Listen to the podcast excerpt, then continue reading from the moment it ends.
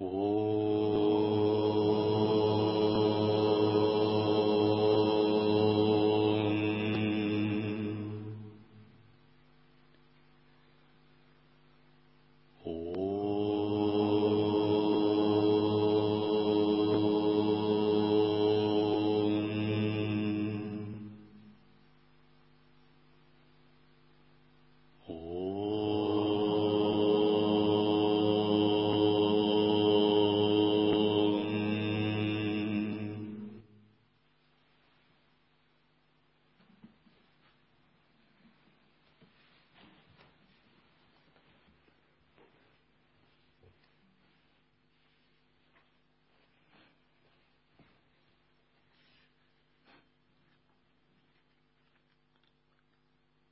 Даршанам.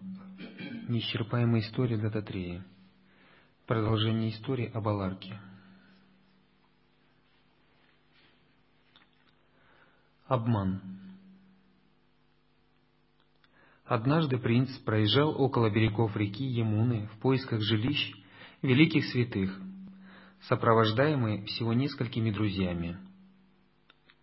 После долгого пути они увидели странный незнакомый ашрам — Большой сад был полон деревьев с различными видами плодов и необычных цветов. Он поражал огромным количеством лиан, цветов и животных. Это был очень приятный и необычный сад. Кто может быть владельцем этого изумительного места? Он в самом деле должен быть большим любителем цветов. Из какого мира он принес эти вьющиеся розы, которых нельзя увидеть, даже в царском саду, — думал принц. Чем дальше он шел, тем более таинственным становился этот сад. Различные животные бродили там, тем не менее, казалось, будто животные работали для этого мудреца. Одни животные прибирались и подметали, другие собирали зерна почти как люди. Птицы очищали плоды или пели, а другие поддерживали их ритм. Павлины танцевали под музыку, а лебеди качали своими шеями. Некоторые птицы вращали своими глазами в соответствии с мелодиями, в то время как тигры пристально глядели, открыв пасти. То и дело принц наталкивался на новый сюрприз. Это таинственное место должно быть результатом в самом деле великого аскетизма, думал он. Он и его спутники страстно желали увидеть великого мудреца, и когда они прошли дальше, там показалась крошечная хижина отшельника. Мудрец приветствовал их с улыбкой и большой любовью. Несколько цветов прилетели ко входу и сложились в радужную строку, которая читалась «Добро пожаловать, царь Рутуджваджа». Изумленный этим, Кувалаяшва поклонился мудрецу и спросил, «Бхагаван, нет ли помехи твоей аскезе?» «Сын мой, чего нам еще желать, когда, подобно тебе герой, охраняет нас, словно в тысячу глаз?» «Господин, это нам необходима твоя милость», — ответил принц. «У тебя в изобилии есть благословение. Разве не можем мы взаимно сотрудничать друг с другом?» Такова дхарма, — сказал мудрец. И твоя родословная подходит для этого, так как я чувствую, что твое великодушие идет от сердца, и я отваживаюсь попросить, — добавил он. Бхагаван, я в твоем распоряжении? Господин, разве не обязан царь обеспечивать тебя во всем, в чем ты нуждаешься? — ответил принц. Долгое время я хотел провести жертвоприношение, Жертвоприношение само по себе малая жертва, ведь кроме того жрецам следует раздать множество даров. Где же нам, живущим в лесах, взять золото? Так как я не хотел растратить силу своего покаяния, я прекратил совершение ритуала. Но сейчас я чувствую волю Господа в том, чтобы обратиться к тебе с просьбой, — сказал мудрец. «Почтенный мудрец, почему ты так нерешителен? Пожалуйста, начни ритуал, а ответственность за дары оставь мне». «О царь, Достаточно, если ты дашь мне ожерелье из драгоценностей, которые носишь на шее. Это ожерелье было подарено ему Мадаласой, и он носил его с большой любовью и радостью. Тем не менее, Рутудваджа немедленно снял это драгоценное ожерелье и положил в руки мудреца, и поклонился ему. Мудрец надел ожерелье на себя и благословил принца такими словами. «Да будет тебе благо, живи долго». Затем мудрец попросил принца с друзьями отдохнуть в ашраме, пока он уйдет на некоторое время, чтобы завершить молитве, молитвы Варуни. Мудрец достиг берегов реки Ямуны и искупался. Затем он исчез. А в следующий момент он вновь появился во внутренних комнатах дворца царя Шатруджита. Гвардейцы почтили мудреца и провели его к царю. Царь Шатруджит приготовился предложить ему арокью и падию, то есть омыть руки и стопы, чтобы приветствовать его. Но проливающий слезы мудрец сказал, «О царь, к чему все эти формальности во время горя? Я, наверное, грешник, раз такова моя горькая судьба быть вестником новостей, предвещающих дурное». Царь встревожился, когда мудрец продолжил. «Если я воздержусь от рассказа, грех неправдивости припишется мне. Царь, пожалуйста, пошли за твоей женой и невесткой, они тоже должны это слышать, — сказал мудрец, роняя живые слезы. Когда царица и невестка вошли, царь потребовал, «Теперь скажи нам правду». И мудрец сказал, «Я аскет, живущий на берегах Емуны. Сегодня ваш сын, Рутудваджа, пришел в наш ашрам, чтобы послужить там мудрецам. Именно тогда огромный демон Талакету пришел туда и своими магическими силами создал абсолютную тьму, пронзил принца трезубцем и бежал на его коне. Чтобы понять, что случилось, потребовалось некоторое время. Затем тьма исчезла, и когда я прибыл на место действия, жизнь его теле угасала, в то время как он повторял имя Мадаласы. Когда он увидел меня, он простерся передо мной, несмотря на то, что был смертельно ранен. В последнее мгновение его жизни он вложил это ожерелье в мои руки и велел мне отнести его Мадаласе. «О царь!» Это были последние его слова. «Если вы отец, давший ему жизнь, то я тот, кто его убил». Местные аскеты выполнили для него последние обряды. Мадаласа, Возьми это напоминание, которое послано тебе твоим мужем. Я не могу дальше переносить твои мучения. Мудрец положил ожерелье на пол и ушел. Все думали, что Мадаласа поднимет ожерелье, однако она не двигалась. Когда они увидели ее неподвижность, то поняли, что она умерла. Это был ужасный удар для старого царя и царицы. По иронии судьбы, он совершил последние обряды для невестки вместо своего собственного сына. Каждый человек, в чьей груди бьется живое сердце, может вообразить их страдания. Все царство погрузилось в горе. Мудрец вновь появился на берегах Емуны в своей истинной демонической форме, так как это был Талакету. Он поднял руки к небу и проревел, «О мой дорогой брат, по Талакету! Я отомстил за твою смерть. Я покарал твоего врага. Покидая тебя последний, после твоей смерти, он унес девицу.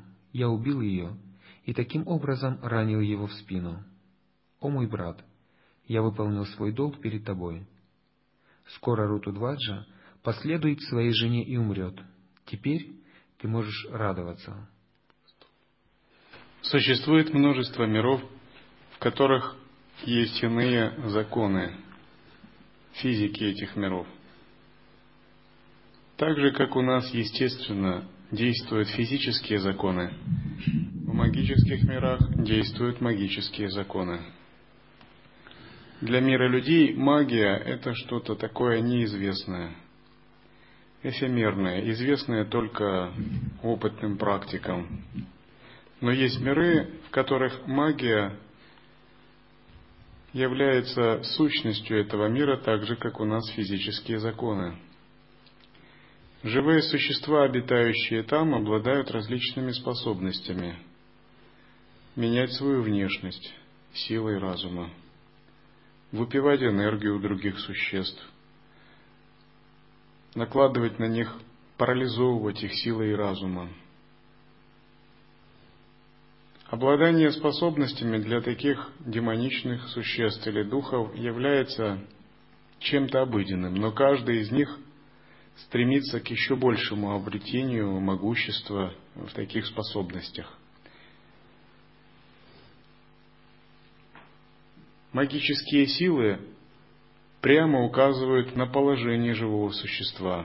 В отличие от мира людей, когда высокое положение может кто-то занимать, не обладающий какими-то силами, то в таких мирах их положение целиком определяется их духовными и магическими силами.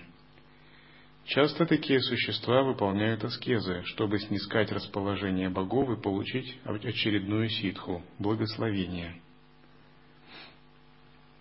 Но, как правило, существа, не обладающие высоким сознанием, выполняют асурья, тапос, асурическую аскезу, то есть эгоистичную, ради того, чтобы добиться каких-либо эгоистичных целей, подчинения врагов и прочего.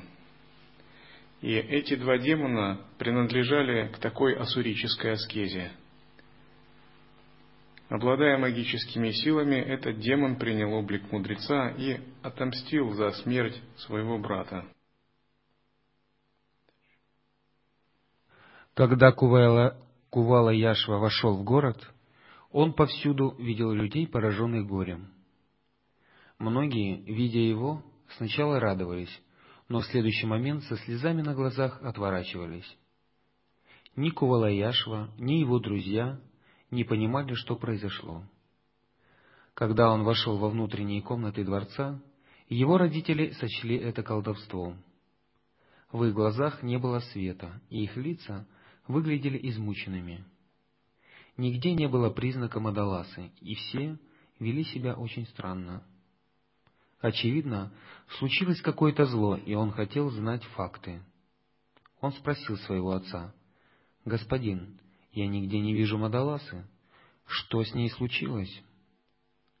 Этот вопрос нарушил молчание царя, который был не в состоянии говорить от горя. Когда он рассказал о происшедшем, Включая смерть Мадаласы, Рутудваджа потерял сознание и упал на землю. Спустя длительное время он пришел в сознание с помощью царского врача. Но кто мог утешить его сейчас, утопающего в печали и страдании? Как только она услышала, что я умер, она вздохнула последний раз «Сейчас я жив», тогда как она мертва. Думал он, не зная, что делать. Я не могу уйти в лес, мои родители не позволят этого, и поэтому я не могу стать отшельником. Жестокая разлука показывает мне, как я могу оплатить свой долг перед Мадаласой. Есть только один путь. В моей жизни не будет другой женщины. В моем сердце нет места для другой женщины. Так горько стенал Рутудваджа. Рудудваджи, как и все обычные люди, был обычным человеком, сильно зафиксированным на материалистичной концепции «я есть это тело». Все это можно охарактеризовать как гуна невежества. Когда живые существа очень сильно схвачены гунами материальной природы, и внутренние божества у них не раскрыты, и природа ума не ясна, то очень сильно действует отождествление – Аха мамети, я есть это тело. Из этого отождествления вырастает целая вселенная в виде кармического видения, основанного на представлениях, будто ты есть нечто, являющееся телом. И все это составляет ахамкару, такой конгломерат представлений о собственном «я», основанный на телесной концепции. И живые существа в мире людей э, поголовно очень сильно захвачены Ахамкарой. И даже их религии, э, тем не менее, основываются на таких ложных представлениях. Фактически все, что существует в мире людей, является следствием сильного отождествления с телом. Брачные отношения, родительская привязанность, социальная концепция развития общества. И, разумеется, тот, кто сильно захвачен таким невежеством, испытывает большие чувства, когда что-либо происходит с таким телом, когда разрушается его привязанность и прочее. Все это решается тем, что вместо того, чтобы опираться на телесную концепцию, йогин начинает распознавать свое сущностное осознавание, которое отлично от тела. И он должен вновь и вновь распознавать это сознание до тех пор, пока полностью не убедится в том, что он не является ни физическим телом, ни астральным телом, ни ментальным даже телом. А лучшие йогины убеждаются в том, что они не являются даже каузальным телом.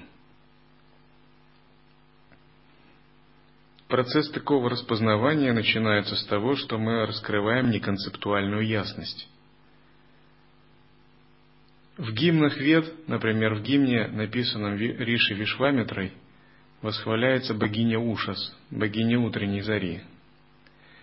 Эта богиня во внутреннем психологическом смысле представляет такую неконцептуальную ясность, о которой много говорят лай-йоги, праджняну. Благодаря этой ясности зарождаются многие другие внутренние божества, порождается вивека, позволяющая отличать тонкое осознавание от грубого физического тела – Все вращается вокруг того, найдем мы эту самую неконцептуальную ясность. Взойдет ли богиня утренней зари ужас, или мы будем жить в сумерках ложного эго и тамаси и раджаси. Только когда эта внутренняя богиня восходит и начинается настоящая заря разума, йогин постепенно устраняет концепцию телесного существования – и сначала эта заря восходит, но еще почти ничего не видно, и концепция телесного существования доминирует над человеком. Он думает, ну, конечно, я тело. И, глядя на других, он думает, ну, конечно, это тоже тело. И у него такие суждения. Этот маленький, а этот длинный. Этот красивый, этот толстый, ну и так далее. Этот молодой, этот старый. И телесная концепция сильно давлеет над таким существом. Постепенно устраняя такую телесную концепцию, йогин обнаруживает себя как оживляющего механизм тела, как того, кто водит тело и действует внутри него. Соответственно, его утонченное сознание позволяет распознавать души и тонкие причины, которые управляют телами других.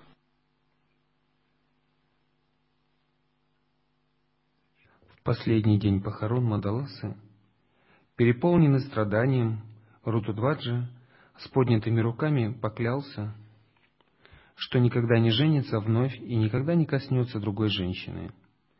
Он пытался утешить постаревших и сраженных горем родителей, в то время как друзья утешали его. На самом деле, Рудудваджа просто попал в тиски своего неведения – и эта ситуация, и его родители, все это было следствием разворачивающегося кармического видения. И ситуация с обманом демона. Часто, не понимая это, мы принимаем разворачивающееся вокруг нас кармическое видение за чистую монету. Мы сильно верим в окружающую реальность, и у нас не хватает силы разума поверить в то, что окружающая реальность существует не сама по себе – она является следствием наших тончайших мыслей и образов, которые материализуются. Просто эти тончайшие образы выходят из светоносного слоя осознавания очень тонко и быстро. Они выходят под воздействием самскары васан.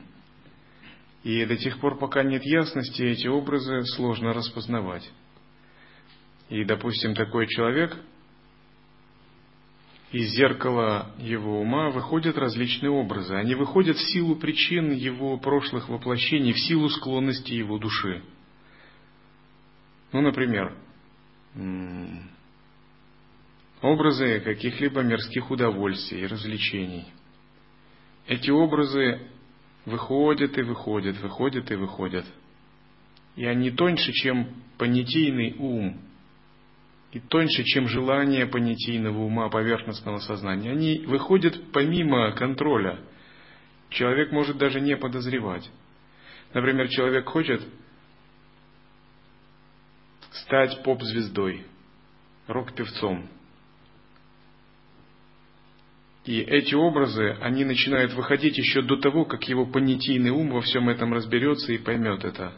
Они уже выходят и проецируют божеств, тонких, тонкие сущности, которые начинают толкать его судьбу в том, чтобы он занимался такими вещами.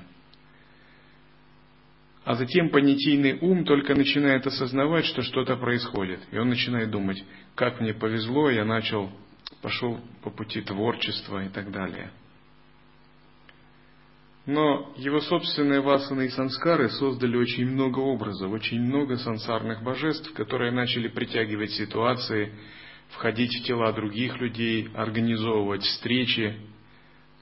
А его понятийный ум только уже осознал, когда все это начало проявляться – и так человек начинает думать, это я сделал выбор, я решил заняться музыкальным искусством.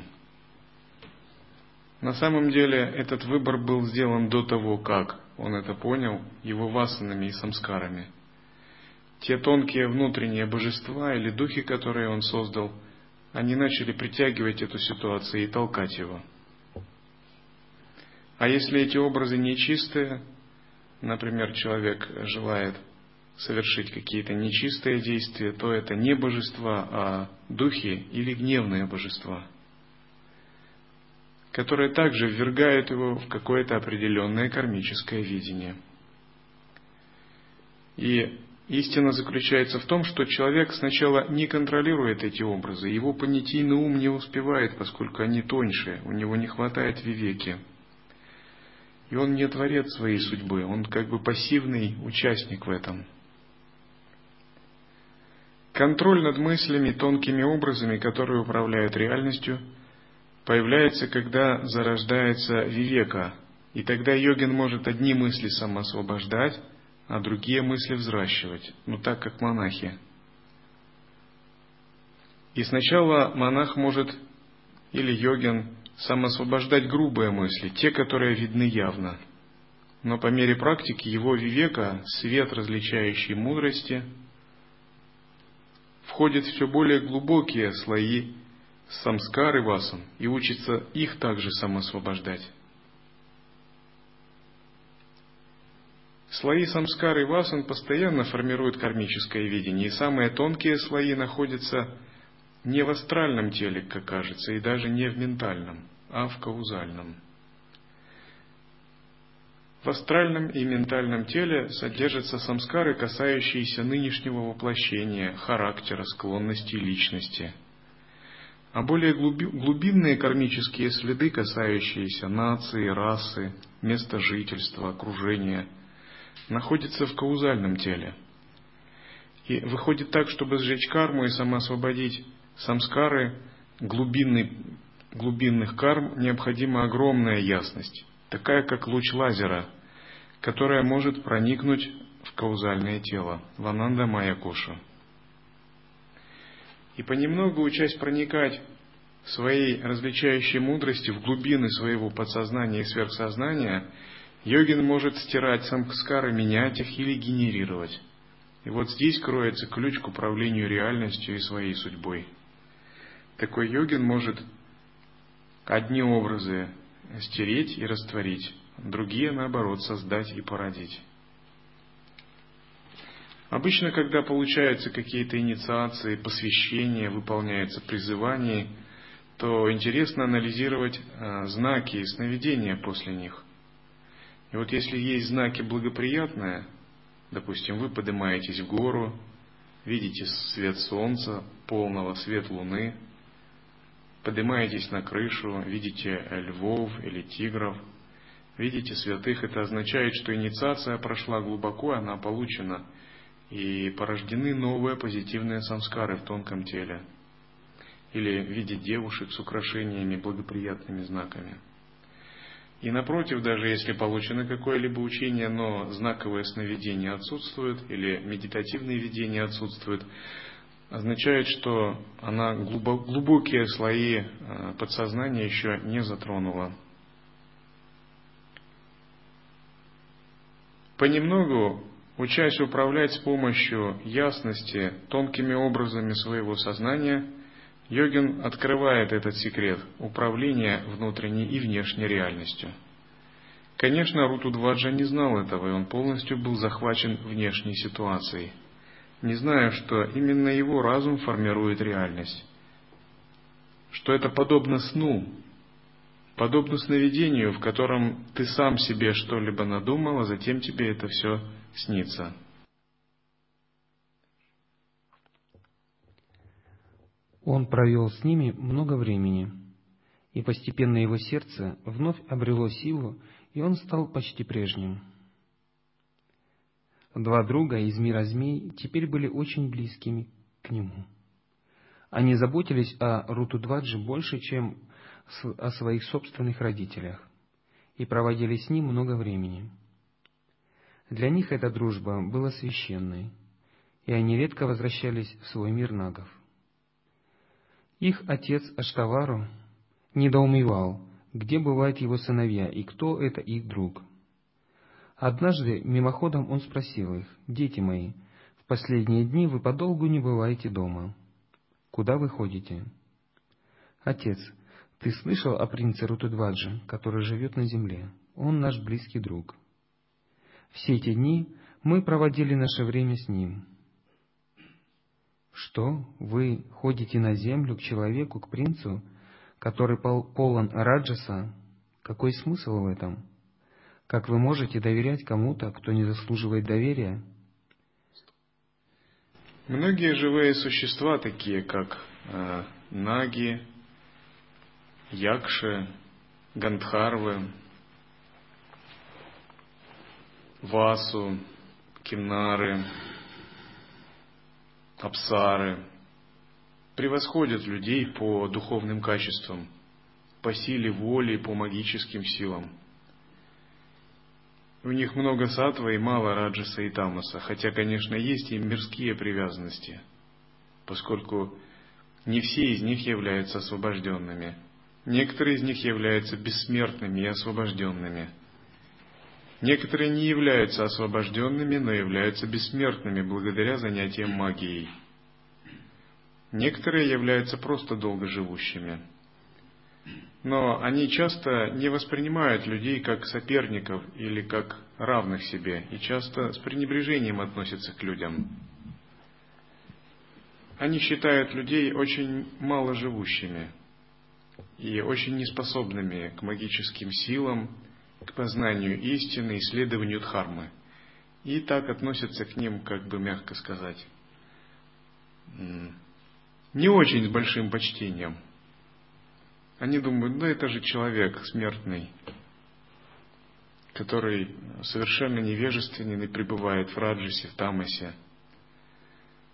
Но бывает, когда среди людей встречаются святые и ситхи и усмиряют их силой своей ясности – любви к Богу или ситхи, они принимают в них прибежище, потому что они способны оценить духовный уровень чьей-либо. Но основное вот отношение таких э, низших полубожественных существ часто бывает очень надменным и гордым. Это вы должны знать. Чтобы это не было открытием. Так же, как русские, приехав на Запад, иногда видят, что русских на Западе не очень воспринимают – поскольку репутация у них на Западе не особо благоприятная. Это просто такие факты, но их можно принять, можно игнорировать. То же самое и с другими мирами. И иногда они могут так очень иронично подшучивать над существами из мира людей, которые медитируют, практикуют. И я иногда тоже э, был объектом их подшучиваний. Например, когда я практиковал э, садхану однонаправленной божественной гордости, они так говорили, о, а что это у нас тут за духовный Геракл объявился? Или могут э, так говорить, о, смотри-ка, надо же, ну, ну, кто к нам пожаловал, такой святой человек. И это они так как бы говорят с большим юмором. Но когда вы обнажаете свою подлинную сущность, они это могут говорить, потому что они видят ваше тонкое тело, ваши мысли, чем вы заняты, прошлое, будущее. Они могут знать о вас все, даже то, что вы уже забыли. Они все это могут очень легко считывать. У них сверхспособности – они могут воспроизвести любой момент вашей жизни, с самого рождения.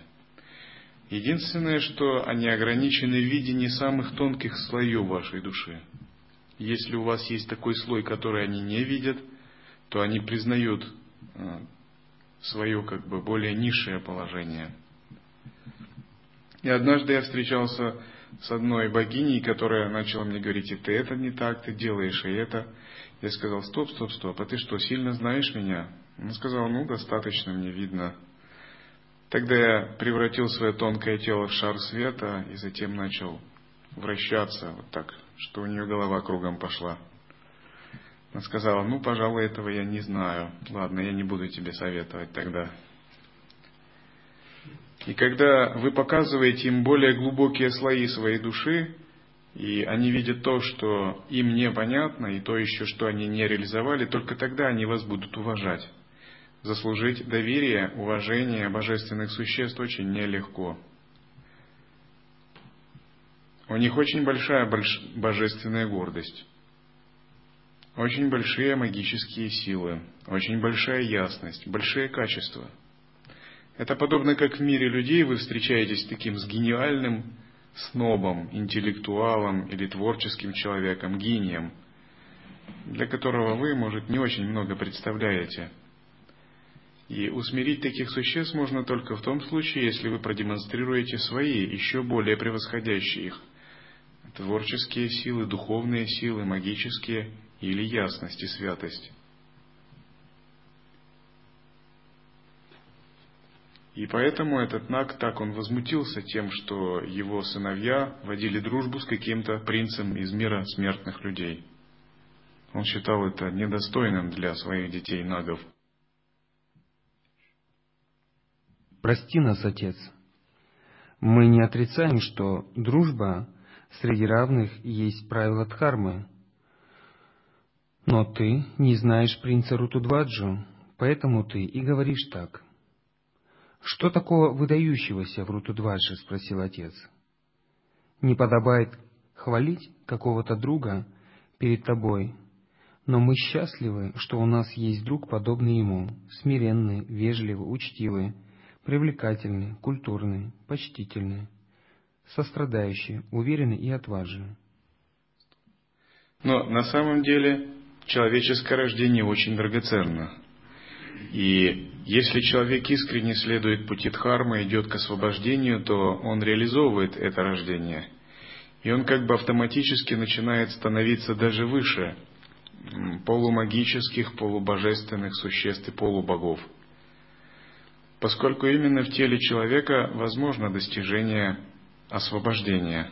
В других телах это или возможно наполовину, или для некоторых вообще невозможно, потому что подобные энергии не дают возможности глубоко входить в самадхи. Слишком много развлечений и отвлечений, потому что используется внутренняя ясность. И когда такие живые существа видят человека подлинно практикующего, они понимают, что его положение более высокое, поскольку именно в человеческом рождении возможно достичь освобождения. И тогда они меняют свое состояние на уважительное, свое отношение.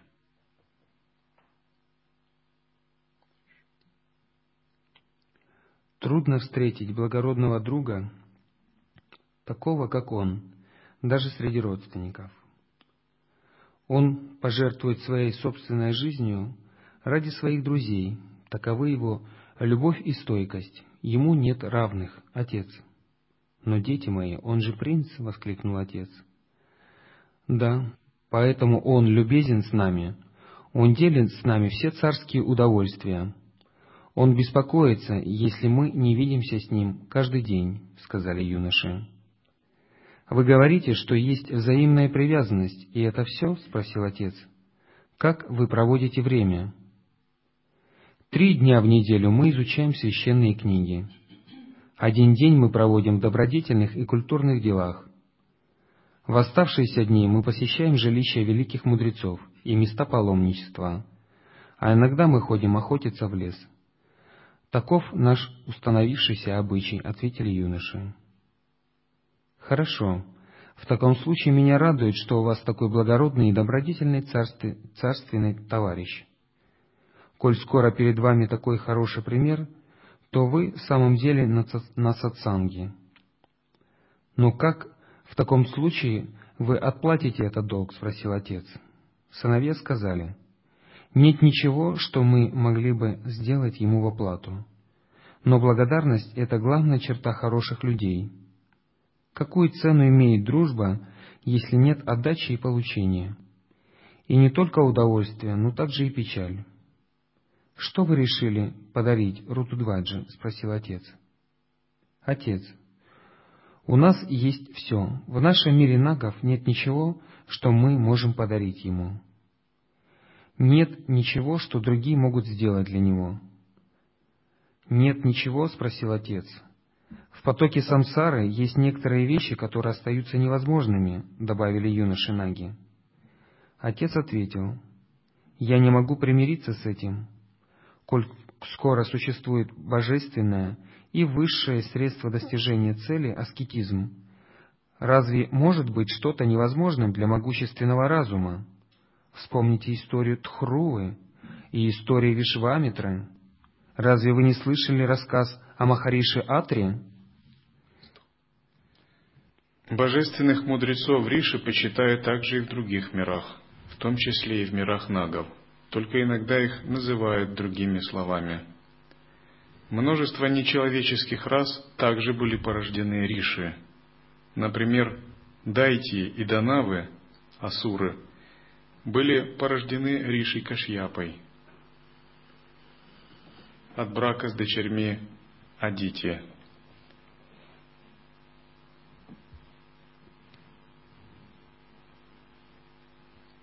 Наги имеют подземные города и страны.